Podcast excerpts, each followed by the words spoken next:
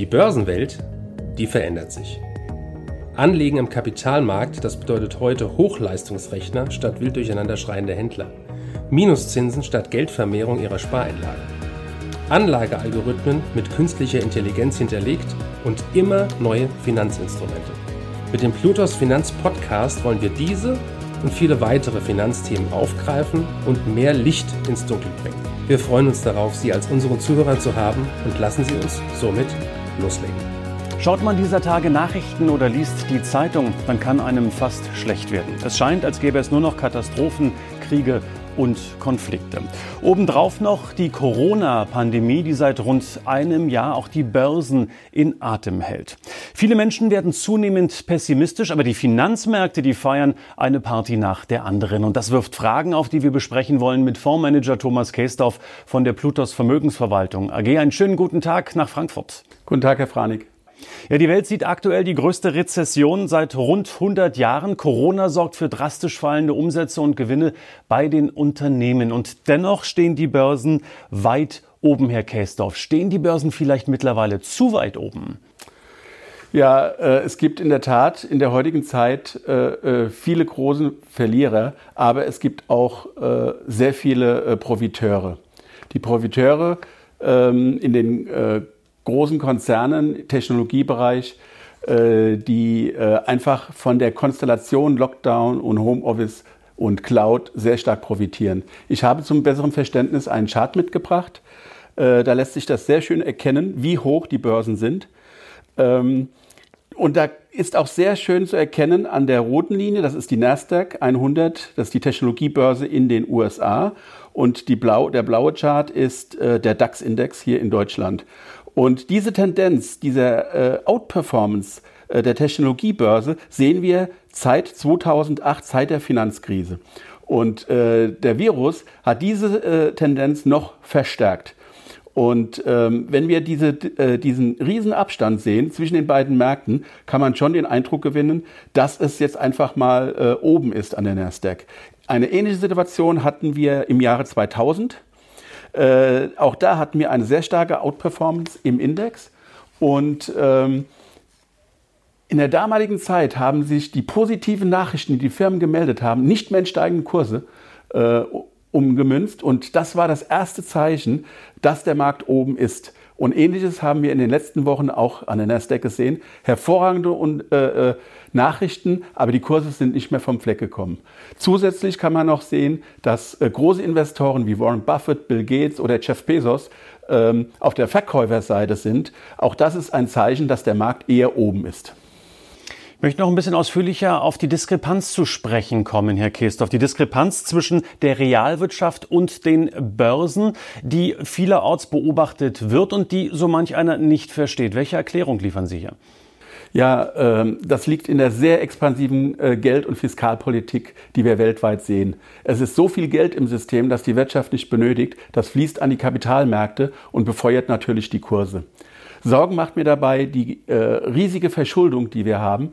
Äh, wir mussten den Zins abschaffen, um äh, dieses System noch äh, am Leben zu erhalten. Wie positionieren Sie sich denn aktuell mit Ihrem Fonds vor dem Hintergrund dieser geschilderten Bedingungen? Ja, da gehe ich gerne nochmal auf den Chart kurz ein. Äh, man kann eben sehen, dass der DAX-Index in den letzten Jahren kaum nach vorne gekommen ist. Wir sind zwar auf dem höchsten Stand, aber wir treten da auf der Stelle. Und der DAX hat jetzt die Möglichkeit, entweder nach oben auszubrechen, das wäre ein Bitcoin-Point, oder aber wir machen noch eine Schleife nach unten. Wir haben uns so positioniert, wir waren als, als Trendfolger sehr stark äh, an der Nasdaq in der Technologiebörse investiert, haben da komplett die Gewinne mitgenommen und äh, gehen jetzt und stellen uns jetzt eher defensiv aus. Das heißt, wir kaufen Dividendenwerte und ganz spezielle Unternehmen. Wir sind in der Biotechnologie und äh, auch sehr stark in der Kasse. Sondersituationen sind in so einer Situation auch gefragt.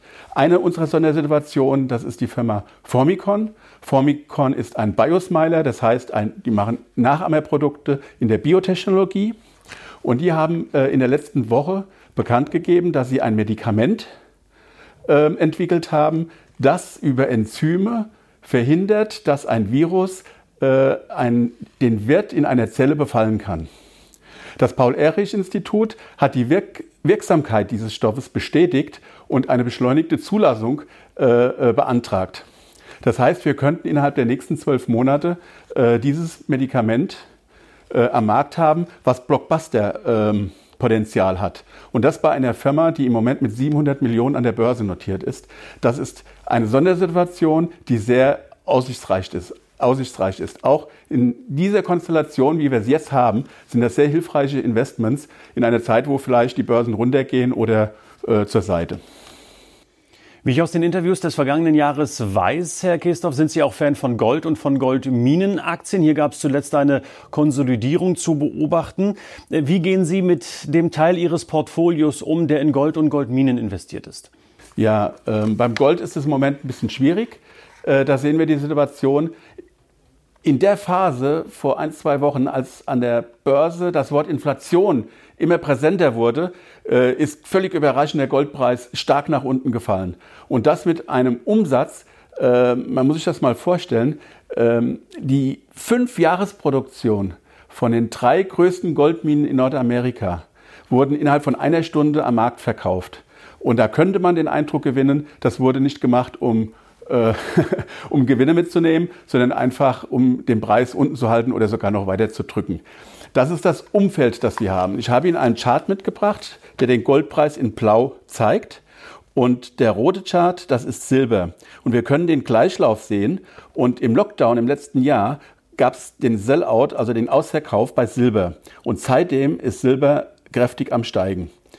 Und äh, in den letzten Wochen haben beide Gold und Silber eine Konsolidierung am Laufen, während in den letzten Wochen Silber im der rote Chart schon kräftig nach oben geht, während Gold noch ähm, leicht nach unten tendiert. Das sagt mir, dass Gold noch nicht auskonsolidiert ist und dass der nächste Favorit wahrscheinlich eher Silber ist.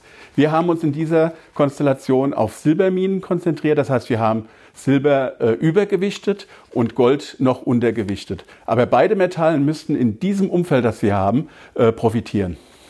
Abschließend, Herr Käsdorf, äh, kann und sollte man bei diesen Börsenständen überhaupt noch einsteigen und gibt es vielleicht auch Sondersituationen, auf die Sie setzen, vielleicht auch beim Thema Gold? Ja, bei Gold gibt es eine sehr interessante äh, Sondersituation. Das ist für uns die Tudor Gold. Äh, Tudor Gold ist ein Explorer in äh, Kanada, nördlich von Vancouver. Und äh, die haben da ein, ein Goldgebiet, äh, das heißt Goldstorm. Da wurde im letzten Jahr äh, sehr viel Gold gefunden. Und wir warten täglich auf das Ergebnis, auf die nachgewiesenen Reserven, äh, die sehr überraschen sollten nach oben. Und äh, das sind immer wieder Situationen, die natürlich auch in Börsenphasen, wo es ähm, eher schleppend vorwärts geht oder vielleicht keine positive Tendenz, äh, Tendenz äh, vorherrscht, wo man investieren kann. Bei Tudor ist noch äh, zu sagen, die werden jetzt im April neue Bohrungen anfangen in dem Bohrgebiet nebenan. Und die Geologen erwarten mindestens den gleichen Erzkörper, also genauso viel Gold wie jetzt in Goldstorm, äh, wo sie dieses Jahr oder letztes Jahr so erfolgreich waren. Das lässt auf eine sehr interessante Entwicklung der äh, Aktie schließen. Glauben Sie mir das aber alles nicht, sondern prüfen Sie es selbst nach, recherchieren Sie, das kann man alles nachlesen. Und wenn Sie zu einem ähnlich positiven Ergebnis kommen wie wir, dann schauen Sie sich den Chart noch an. Und äh, der Chart, ähm, da kann man als Statist nur eins sagen, der spricht für sich selbst. Der ist so positiv. Also da kann man auch in einer schlechten Börsenphase gut überwintern. Der Blick auf die Börsen im Allgemeinen und auf Gold- und Goldminenaktien im Besonderen von und mit Thomas Kästorf, Fondsmanager bei der Plutos Vermögensverwaltung AG. Herzlichen Dank für das Gespräch. Sehr gerne, Herr Frani. Danke für Ihre Zeit und Anhören unseres Plutos Finanzpodcasts. Ein Podcast, der Ihnen sowohl allgemeine Informationen zum aktuellen Marktumfeld sowie auch Wissen zu speziellen Themen wie Rohstoffe, Fonds oder auch Aktien einfach und effizient vermitteln soll. Wenn Ihnen der Podcast gefallen hat, dann hinterlassen Sie gerne eine Bewertung auf Apple Podcasts und folgen Sie dem Podcast auf Spotify. Teilen Sie ihn auch gerne auf Facebook, Twitter und LinkedIn und besuchen Sie uns auf plutos.de. Viel Spaß weiterhin und bis zum nächsten Mal, Ihr Plutos Team.